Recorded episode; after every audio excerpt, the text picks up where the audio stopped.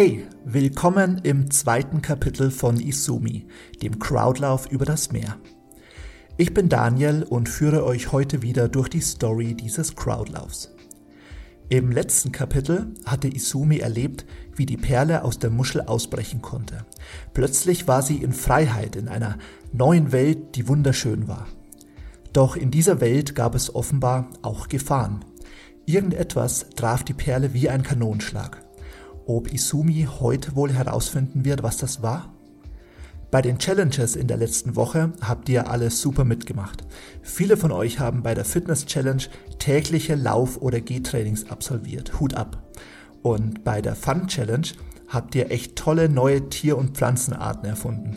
Zum Beispiel den Tiefseelauscher, den Mopsy-Walfisch oder den Humpback Stone Rainbow Swimmer. Eure Fotos dazu, die waren echt witzig. Ja, und ähm, in diesem Kapitel stehen auch wieder Challenges an. Dazu am Ende mehr.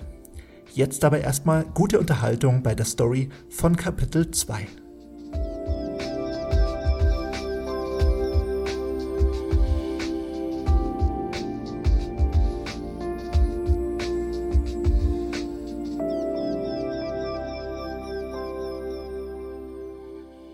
Das duftet köstlich. Ich wünsche dir einen guten Appetit meldete sich Izzy, die Personal KI, in Isumis Apartment zu Wort. Isumi musste schmunzeln. Sie wusste ganz genau, dass ihre KI keine Gerüche wahrnehmen konnte. Sie war einfach nur darauf programmiert, ihr gelegentlich Komplimente zu machen. Und das gefiel ihr. Isumi bereitete gerade ihr Abendessen zu. Es gab Gemüse und Früchte, Dazu etwas Reis und das Ganze garniert mit einer exotischen Mango-Chili-Marinade. Ein leckeres veganes Gericht, wie es mittlerweile Standard war. Fast 70 Prozent der Weltbevölkerung ernährten sich heute rein pflanzlich, Tendenz steigend. Von ihrem Großvater wusste Isumi, dass noch ein, zwei Generationen vor ihr der Verzehr tierischer Produkte ganz normal gewesen war. Sogar echte Tiere wurden damals gegessen, hatte Großvater ihr erzählt.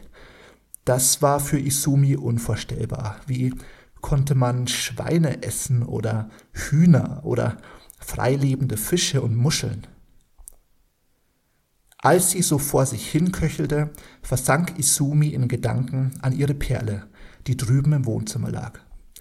Heute war ein Regentag und deshalb würde Isumi nach dem Essen nicht draußen auf ihrem Balkon, sondern in ihrer kleinen Kuschelecke im Wohnzimmer Platz nehmen, um wieder auf Reisen zu gehen. Sie musste unbedingt herausfinden, was mit der Perle damals im Meer geschehen war. Was das für Erschütterungen waren, die sich angefühlt hatten wie Kanonschläge. Und warum sich Isumi nach ihrer letzten Reise ausgerechnet an ein vages Bild einer Flosse erinnert hatte. Sie hoffte, dass sich all diese Fragen heute klären würden.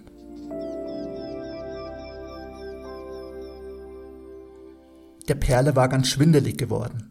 Gerade eben hatte sie noch mit dem freundlichen Oktopus geplaudert. Dann wurde sie von irgendetwas hart getroffen, wieder und wieder, wurde durchs Meer geschleudert und drehte sich dabei mehrmals im Kreis. Nachdem die Perle langsam wieder die Orientierung gewonnen hatte, erkannte sie, dass sie sich nicht mehr in der schönen Unterwasserlandschaft befand, die sie eben noch vor sich sehen konnte. Da waren jetzt keine Hügel mehr und auch keine Korallen, nur das endlose Blau des Ozeans. Sie war nun offenbar ganz woanders und auch der Oktopus war nirgends mehr zu sehen.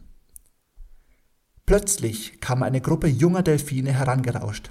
Sie umkreisten die Perle, schwammen über ihr hinweg und tauchten unter ihr hindurch in einem irren Tempo. Für die Delfine war die Perle wie ein kleines Spielzeug. Als sie diese aufregend schimmernde Kugel entdeckt hatten, schwammen sie fasziniert auf sie zu. Ohne abzubremsen, stupsten sie sie mit ihrer Schnauze mehrere Male an und schleuderten sie von einem Ort zum anderen. Und es passierte schon wieder. Boom. Also das war es, was sich wie Kanonenschläge angefühlt hatte. Für die Perle ein echt unangenehmes Gefühl. Stopp, hört auf damit, rief die Perle energisch. Die jungen Delfine hielten sofort inne und schauten die Perle verdutzt an. Sie wussten ja nicht, dass sie dem kleinen Ding mit ihrem spielerischen Verhalten Schaden zufügten. Die Delfine hatten plötzlich ein furchtbar schlechtes Gewissen. Nachdem sie lange miteinander geredet hatten und nun auch wussten, was die Perle schon alles erlebt hatte, schworen die Delfine, dass sie der Perle helfen würden, ihre Heimatmuschel wiederzufinden. Einer der jungen Delfine nahm die Perle behutsam zwischen seine Zähne. So konnte sie immer gut sehen, in welche Richtung sie schwamm, und sobald sie etwas sah, das ihr bekannt vorkam, konnte sie sich gleich melden. So folgten die Delfine gemeinsam mit der Perle den Strömungen im Meer.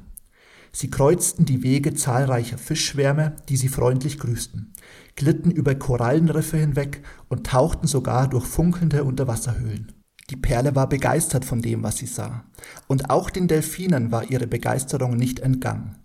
Sie warfen einander vergnügte Blicke zu und freuten sich, dass sie ihrer neuen Freundin all die schönen Wunder hier unten zeigen konnten. Doch dann passierte es. Vorsicht! schlug auf einmal einer der Delfine Alarm. Zu spät. Sie hatten nicht bemerkt, wie die Strömung sie mitten hinein in ein riesiges Treibnetz schwimmen ließ, in dem sich schon viele andere Meeresbewohner verheddert hatten. Eigentlich dachten sie, dass da vorne sei nur ein weiterer Schwarm Fische, die aufgeregt hin und her zappelten. Doch in Wahrheit waren all diese Fische in dem Treibnetz gefangen, genau wie die Delfine jetzt auch.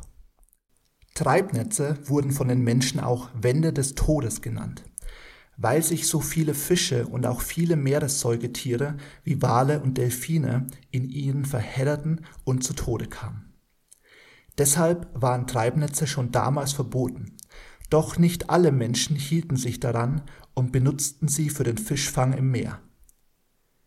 Wir schaffen das schon, sagte einer der Delfine zu der kleinen Perle. Das passiert nicht zum ersten Mal. Darauf die Perle besorgt. Kann ich irgendetwas tun, irgendetwas? Nein, antwortete der Delfin. Mach dir keine Sorgen. Wir wissen uns zu helfen und wir werden auch die anderen Tiere befreien. Folge du einfach weiter der Strömung in diese Richtung. Sie wird dich in eine Gegend bringen, die reich an Muscheln ist. Wir glauben, dass du dort deine Heimatmuschel finden wirst. Du schaffst das, mach dir um uns keine Sorgen. Die Delfine warfen der Perle einen gütigen Blick zu. Dann sagte der eine Delfin zu ihr, Achtung, festhalten, und gab ihr mit seiner Flosse einen schwungvollen Kick, damit sie mit der Strömung davongleiten konnte. Und so drang die Perle weiter in die Tiefen des Meeres vor. Sie war nun wieder ganz allein. Die Perle fragte sich, ob die jungen Delfine wirklich wussten, wie sie sich aus diesem Treibnetz befreien konnten, oder ob sie sie mit ihren Worten einfach nur hatten beruhigen wollen. Sie hoffte das Beste.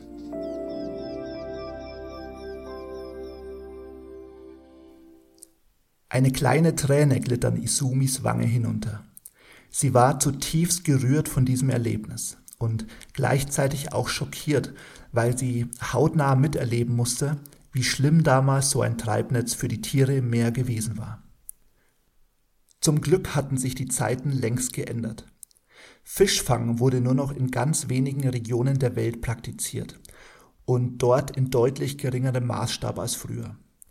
Es gab einfach keine Nachfrage mehr nach Fisch, nachdem die Weltbevölkerung ihre Ernährungsweisen umgestellt hatte, von tierischer zu pflanzlicher Kost. Das war ein sehr langer Prozess, der Jahrzehnte gedauert hatte, aber am Ende erfolgreich war. Zeitgleich wurden die Ozeane zur internationalen Schutzzone erklärt. Das war ein gigantischer Kraftakt der Vereinten Nationen mit dem Ziel, die Überfischung, Vermüllung und Ausbeutung der Tiefseeressourcen zu stoppen. Auch das war gelungen. So war es den Weltmeeren möglich, sich vollständig zu erholen. Und alle profitierten davon. Das Leben im Wasser, das Leben an Land und in der Luft und der ganze Planet, weil sich auch das Klima wieder normalisiert hatte. Isumi schnappte sich das letzte Stück Mango, das auf dem kleinen Teller neben ihr lag. Dann stand sie auf, um schlafen zu gehen, denn auch sie musste sich von ihrer Reise erholen.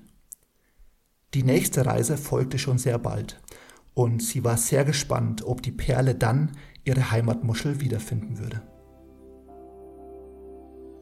Das war das zweite Kapitel von Isumi, dem Crowdlauf über das Meer.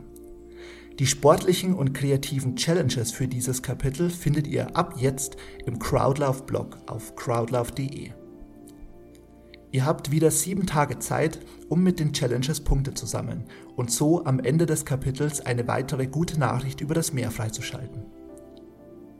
Wenn euch dieser Podcast gefällt, dann lasst gerne eine Bewertung da. Das wäre großartig, weil dann auch andere HörerInnen Isumis Reisen miterleben und bei den Challenges mitmachen können. Darum geht es am Ende bei diesem Crowdlauf-Event mit Fantasie und Kreativität, die Menschen spielerisch für das Laufen zu begeistern. Wenn ihr dieses Vorhaben unterstützen wollt, dann werdet gerne Community-Mitglied bei Crowdlauf. Das Ganze läuft über die Plattform Steady. Als Community-Mitglieder genießt ihr einige Vorteile. Mehr dazu erfahrt ihr auf crowdlove.de/community. Jetzt aber viel Spaß bei den neuen Challenges und viel Erfolg beim Punktesammeln. Euer Daniel.